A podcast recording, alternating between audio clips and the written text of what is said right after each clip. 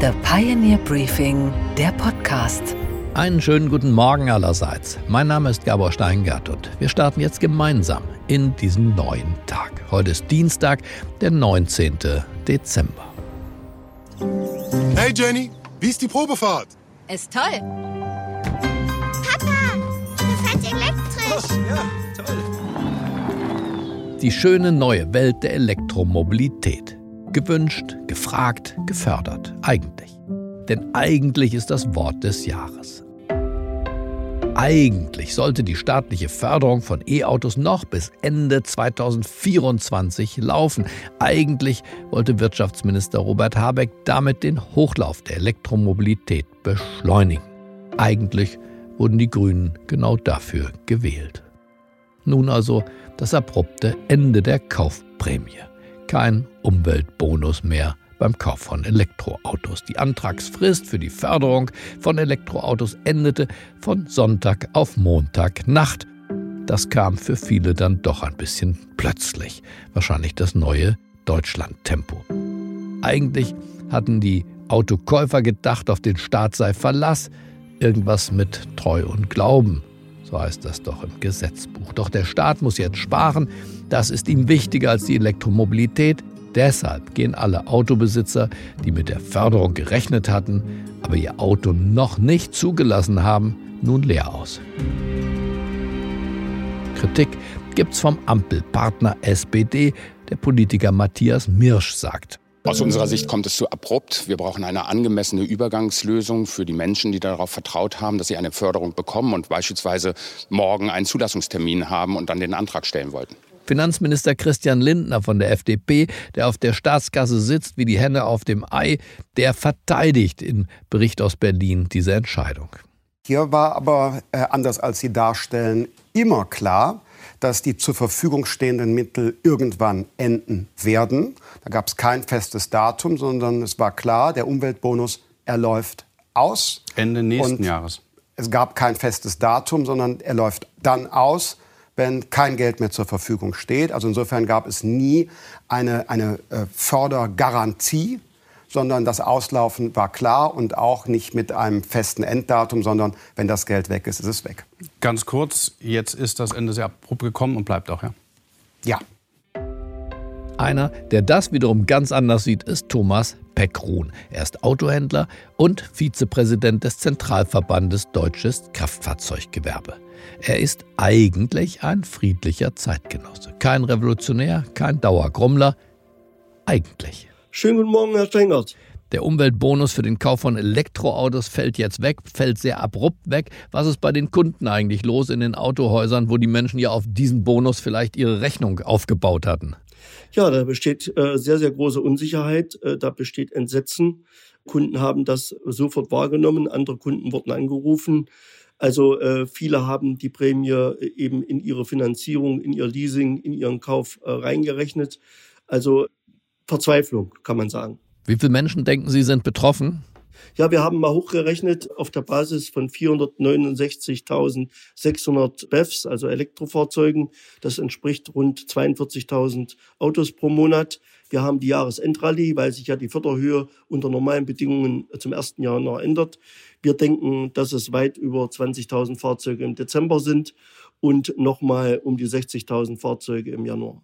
Nun muss der Staat irgendwo sparen. Wird sich das Ganze, denken Sie, auf das Hochlaufen der Elektromobilität in Deutschland im kommenden Jahr auswirken? Es wird sich weiter negativ auswirken. Wir sind ja von dem Ziel 15 Millionen Elektroautos bis 2030 meilenweit entfernt. Es waren Ende Oktober 1,3 Millionen Elektrofahrzeuge. Über die Hälfte der Fahrzeuge insgesamt müsste bis 2030 elektrisch zugelassen werden.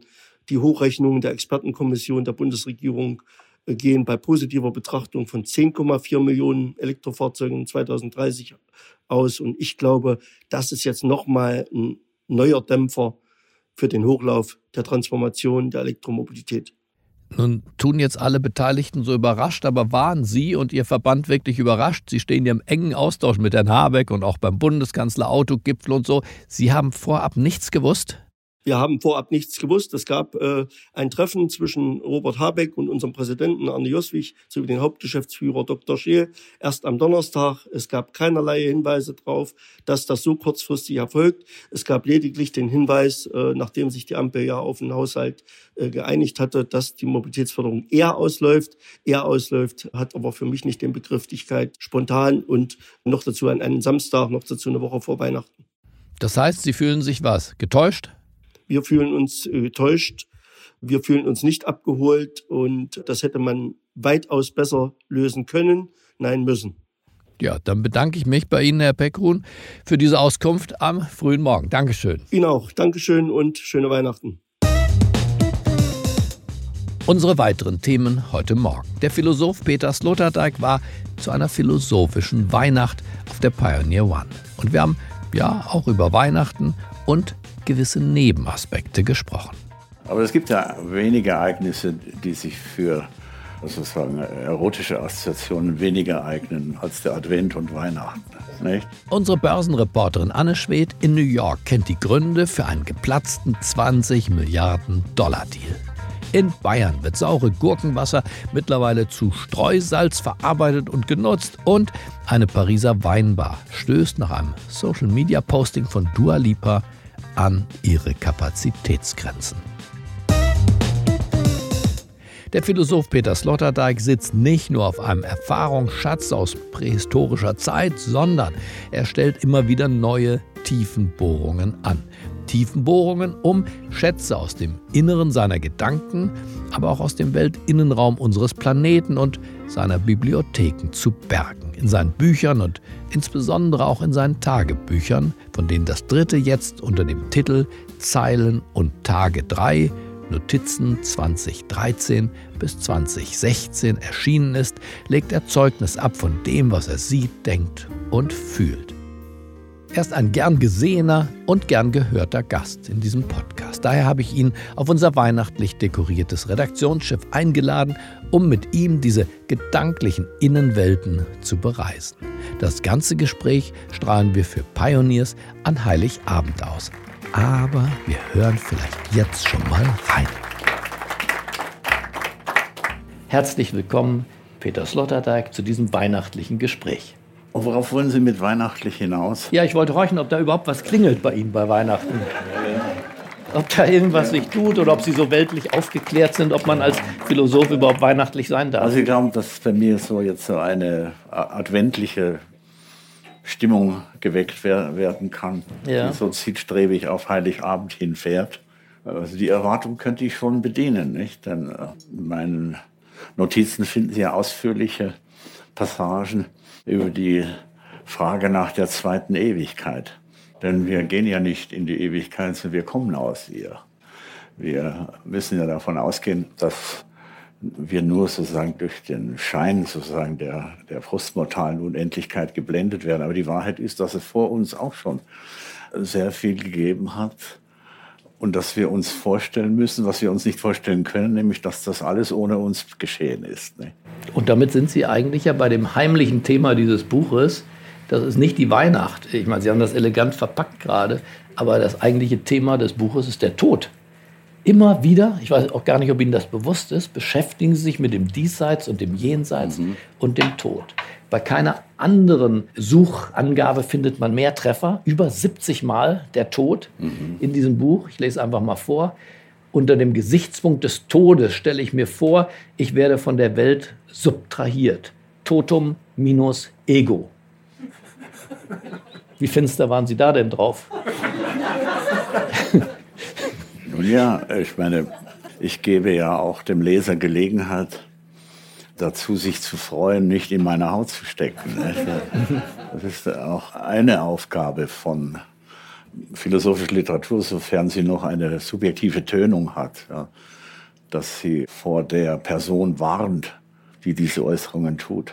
Vor dem Autor. Ja, vor dem Autor. Ja. Vor dem Autor. Ich habe ja auch an einem Morgen einmal geschrieben, wenn ich in den Spiegel schaue, sehe ich etwas oder eine Person, die eher zum Grabtuch von Turin passt als zu der Person, die vor dem Spiegel steht. Oh, haben Sie sich's angeguckt, das Grabtuch in Turin? Ja, ich bin damit ein bisschen befasst gewesen. Unser Kollege Hans Belting, der in Karlsruhe an unserem Haus Kunstgeschichte gelehrt hat, sich mit dem Phänomen näher beschäftigt hat. Ja. Aber ich will ja wissen, glauben Sie es? Glauben Sie, dass wir dort ein Foto negativ von Jesus Christus sehen? Nein, wir wissen ziemlich sicher, dass dieses Bild von einem Franziskanermönch stammt, der Anfang des 13. Jahrhunderts von seinen Glaubensgenossen dort unter Bedingungen, die wir nicht rekonstruieren können, so zu Tode gebracht worden ist. Und dass sich sozusagen sein Fotogramm in diesem Gewebe ab, abgebildet hat. Schade. Es ist, es ist sehr, sehr schade, nicht? Weil wenn es wirklich das echte Fotogramm wäre, dann hätte nämlich äh, jeder amerikanische Science-Fiction-Autor guten Grund, sich zu freuen, der einen Roman geschrieben hat über die Idee, dass man mit dem Schweißtuch von Oviedo und mit dem Grabtuch von Turin und noch mit einem, einer dritten Reliquie äh, Jesus klonen könnte. Ja. Eigentlich eine Idee, die mhm. Äh, sehr naheliegend ist heute. Ja. Und man müsste eigentlich so etwas wie eine neue äh, Gentheologie fordern, um die Klonbarkeit der, der Gottessöhne zu garantieren. Sie schreiben auch noch, der Gedanke sei Ihnen gekommen, dass zwischen den Vorstellungen Schoß und Grab ein Gleichheitszeichen zu setzen sei. zwischen Schoß und Grab. Und die Zeit dazwischen ist die Daseinszeit. Und man merkt daran, das kann der eine oder andere vielleicht nachvollziehen, dass man älter wird, wenn einem die Zeit so kurz vorkommt. Ja, das stimmt. Also ich glaube, alle Menschen sind kindlich geblieben, solange sie nicht dieses panische Gefühl bekommen haben, äh, dass nur noch wenig Zeit übrig ist. Gleichzeitig schreiben Sie ja auch, die Pubertät sei verschwunden quasi. Ich übertreibe ein bisschen, äh, weil wir praktisch nie wieder erwachsen werden und alle immer ein bisschen pubertär sind. Ja, aber das ist eine empirisch gut belegte Tatsache. Das, das Verschwinden der Pubertät wird ja auch in den psychologischen Praxen überall konstatiert. Und die typische Pubertätsproblematik, mhm. nämlich dass man versucht, sich in seine eigene sexuelle äh, Identität einzufädeln, ja, die ist ja bei zeitgenössischen Menschen zu einem Langzeitthema ge geworden, das über das 18. Lebensjahr hinaus verfolgt wird. Nicht? Und Sie, wann haben Sie an sich diese ewige Pubertät bemerkt? Ja, ich, äh, ich hatte mich da an das äh, Diktum unseres Meisters Goethe, der sagt, das große Glück seines Lebens habe darin bestanden, dass er eine äh, Reihe von Pubertäten habe durchleben dürfen. Mhm. Das heißt, man verfestigt sich, bricht wieder auf und verfestigt sich wieder und erzeugt auf diese Weise so etwas wie eine Struktur oder ein archäologisches Sediment in der eigenen Person. Ja? Man wird ein, ein Geschichte. Das war bei Goethe immer auch mit Frauen und mit Erotik verbunden. Ich will uns nicht ablenken von Weihnachten, aber. Äh ja, aber es gibt ja wenige Ereignisse, die sich für sozusagen erotische Assoziationen weniger eignen als der Advent und Weihnachten. Ja. Nicht? Das hat mit den besonderen Modalitäten der Zeugung zu tun, die in dem Fall im Spiel war. Und Gespräche, bei denen die Ehefrau dabei ist, sind vielleicht auch nicht angetan und ermunternd zu diesem Thema. Haben Sie Erfahrung damit? also ich, im Unterschied zu vielen, manche haben ja eine Erstfrau und eine Zweitfrau, ein Erstauto und einen Zweitwagen und Erstwohnsitz, Zweitwohnsitz. Habe ich alles nicht. Mhm. Äh, aber ich leiste mir manchmal zwei Meinungen in einer. Ja. Und erkenne in Ihnen Bruder im Geiste, Sie haben auch manchmal zu den Dingen zwei Meinungen. Ja, mehr als zwei. Mehr als zwei, ne? Ja. Glauben Sie an eine Wiedergeburt? Ja, ich glaube das schon. Aber das ist für mich nicht so sehr die, oh. die große Frage, sondern ne, ich glaube, aber für ist uns ist das eine Enthüllung. Ich glaube eher, dass es Gedächtnis Gedächtnisinhalte gibt, die älter sind als das Erworbene. Ne? Also ich glaube daran, dass es in Gedächtnissen pränatales Material gibt. Also dass Sie Material für andere Gedächtnisse hinterlassen? Ja, zum einen, aber dass ich selber auch Träger bin von Gedächtnissen, die ich nicht zu meinen eigenen Lebzeiten erworben habe. Also ich glaube, das ist etwas sehr Einfaches. Auch die Neurophysiologen erklären uns ja, dass ein Teil unseres Gehirnes so strukturiert ist, dass wir uns im Grunde noch mit Reptilien ganz gut verständigen können müssten. Oder dass wir Szenen erinnern, die wir nie selbst erlebt haben. So, so hätte, Gibt so es sowas so, bei Ihnen? Solche Dinge. Ja. Haben Sie sowas? Das steht außer Zweifel. Aber ist Ihnen einer der Philosophen zum Beispiel, würde ja naheliegen, dass wenn wir nicht an die, Ihre Mutter und den Vater alleine denken, sondern dass Sie in der Nachfolge von denen, die Sie beschreiben, wiedergeboren ja. sind? Ja, wiedergeboren vielleicht nicht, aber, Aber? auf jeden Fall, dass bestimmte äh, Spurenelemente, auf, auf welchem Trans, äh, Übertragungswege auch immer, in so einer transpersonalen Wanderung sich bewegen, äh, das scheint mir ganz außer Frage zu stellen. Übrigens hat ja Plato auch gesagt, dass Ideen Mhm. von einer, wie soll ich sagen, überexistenziellen Eigenheit sind, die sich sozusagen durch die Personen hindurch bewegen. Nicht? Und die Menschen sind aus dieser Sicht eigentlich nur Kanäle für den Siegeszug von Ideen. Peter Sloterdijk und ich haben noch weiter gesprochen. Ist ja klar, alle Pioneers dürfen sich an Heiligabend auf eine philosophische Exkursion der Extraklasse freuen. Wir sprechen über den Tod und über Sartre, über Christian Lindner und die künstliche Intelligenz. Naja, und über Gespenster und Spuk sprechen wir auch. Wollen Sie dabei sein, dann gehen Sie jetzt auf thepioneer.de. Den Link finden Sie ganz einfach in den Shownotes dieses Podcasts und dann, dann haben Sie vier Tage Zeit, Pionier zu werden, um Peter Sloterdijk zu hören. Sie schaffen das. Und was ist heute an den Finanzmärkten los? Na, da platzt direkt zu Beginn der Woche ein großer Deal. Und welcher das ist, das weiß meine Kollegin Anne Schwedt in New York ein. Wunderschönen guten Morgen, Anne. Guten Morgen, Gabor. Das Softwareunternehmen Adobe wollte ja eigentlich für 20 Milliarden Dollar das Start-up-Unternehmen Figma übernehmen. Aber Anne, zu dieser Übernahme kommt es jetzt ja wohl doch nicht. Was ist da los? Also von beiden Firmen heißt es, regulatorische Hürden seien schuld. Es gebe keinen Weg, wie sie die Genehmigungen von den Wettbewerbsbehörden in der EU und Großbritannien bekommen würden. Man würde dem Ganzen zwar widersprechen, aber sei der Meinung, dass es für die Interessen der beiden Firmen das Beste sei, unabhängig voneinander zu bleiben. Beide Firmen hätten weiterhin die gemeinsame Vision, die Zukunft im Bereich Kreativität und Produktivität zu revolutionieren, aber eben nicht zusammen. Vor drei Jahren war ja erstmals die Rede davon, dass Adobe Figma für 20 Milliarden Dollar übernehmen würde. Jetzt will Adobe Figma eine Milliarde Dollar zahlen, weil der Deal nicht zustande kommt. Die Adobe-Anleger sind da tatsächlich happy drüber. Die fanden den Deal damals schon nicht gut. Für die Adobe-Aktie ging es um 2,5 Prozent nach oben. Für Figma ist es aber eher enttäuschend keine gute Nachricht für das Startup. Aber dann lass uns doch noch auf die Wall Street insgesamt schauen. Wie ist die in diese Woche gestartet? Sehr gut, Gabor. Die Rekordjagd ging weiter. Der Dow Jones kletterte zwischenzeitlich wieder auf ein neues Allzeithoch. Alle drei großen Indizes schlossen mit einem Plus. Die Hoffnung auf baldige Zinssenkungen verbreitet weiter gute Stimmung. Die Anleger schauen jetzt weiter auf alle neuen Wirtschaftsdaten diese Woche, um die Annahmen zu untermauern, dass wir es jetzt geschafft haben, über die hohe Inflation und die hohen Zinsen hinweggekommen zu sein ohne in eine Rezession zu schlittern. Bei Apple ging es gestern allerdings nach unten. Die Apple-Aktie hatte ja letzte Woche auch einen Rekordhoch hingelegt. Da war gestern Gesprächsthema, dass weitere chinesische Behörden und Unternehmen ihre Mitarbeiter aufgefordert hatten, iPhones und andere ausländische Geräte nicht mit zur Arbeit zu bringen. Die Apple-Aktie schloss mit 0,9 Prozent im Minus. Okay, Gabor, und was hat dich heute Morgen wirklich überrascht? Dass Innovation in Deutschland bereits in der Gurkenfabrik beginnt. Pünktlich zum Wintereinbruch kann es auf deutschen Straßen schon mal rutschig werden. Dagegen hilft, klar, Salz.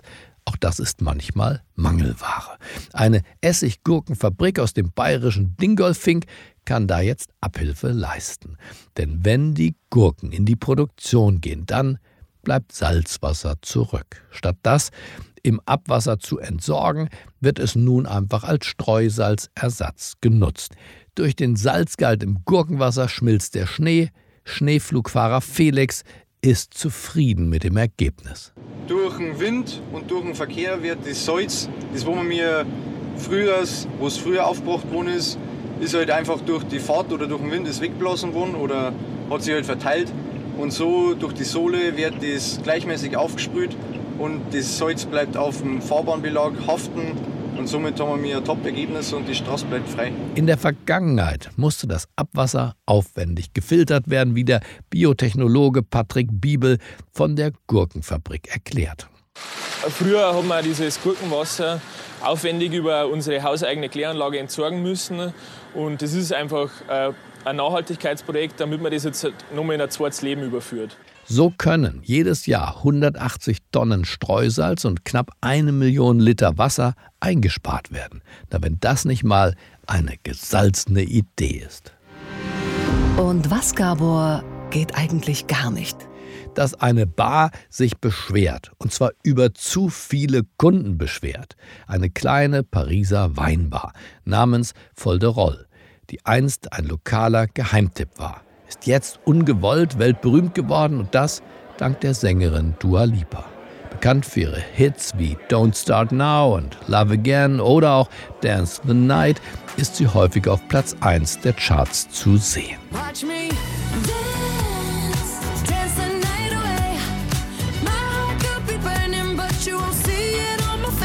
Ihre Reichweite ist riesig, kein Wunder also, dass die Bar dann viral ging, nachdem sie in einem Interview mit Vogue die Bar Folderol als einen ihrer Lieblingsspots in Paris benannt hatte. And actually there's a really good ice cream and natural wine place in Paris called uh, Folderol. Das Problem, durch den plötzlichen Ruhm stößt das kleine Ecklokal an seine Kapazitätsgrenze. Die Weinstube ist einfach zu klein für die vielen neuen, neugierigen Gäste. Nicht einmal Tische passen in den Laden und eine Terrasse gibt's ja auch nicht. Also sammeln sich die Gäste auf der Straße, sitzen auf dem Bordstein und es gibt mit der Polizei immer wieder Ärger. Die Lösung, die Gäste dürfen von der Bar keine Fotos mehr machen und ein neu eingesetzter Türsteher sorgt dafür, dass das auch so bleibt. Ob Dua Lipa das geahnt hat, was sie da angerichtet hat? Wahrscheinlich nein. Levitating, abheben mit Dua Lipa.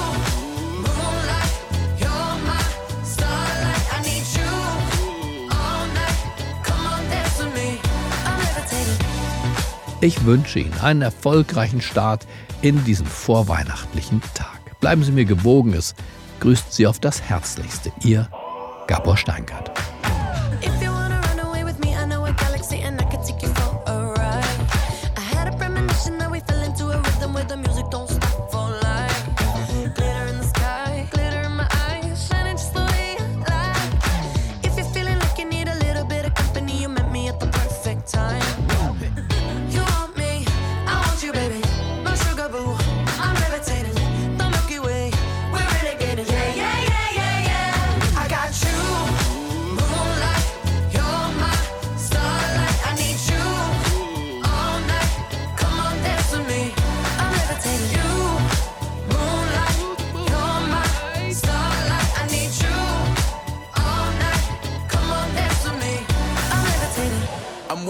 Greatest, ain't no debating on it. I'm still levitated, I'm heavily medicated. Ironic, I gave him love and they end up hating on me. She told me she loved me and she been waiting. Been fighting hard for your love and I'm running thin on my patience. Needing someone to hug, even took it back to the basics. You see what you got me out here doing? Might have threw me off, but can't nobody stop the movement. Uh uh, let's go. Left foot, right foot, levitating. Pop stars, do a leap with the. I had to lace my shoes for all the blessings I was chasing. If I ever slip, I fall into a better situation. So catch up, go put some cheese on it, get out and get your bread up. They always leave when you fall, but you run together. Weight of the world on my shoulders, I kept my head up. Now, baby, stand up, cause girl, you. You want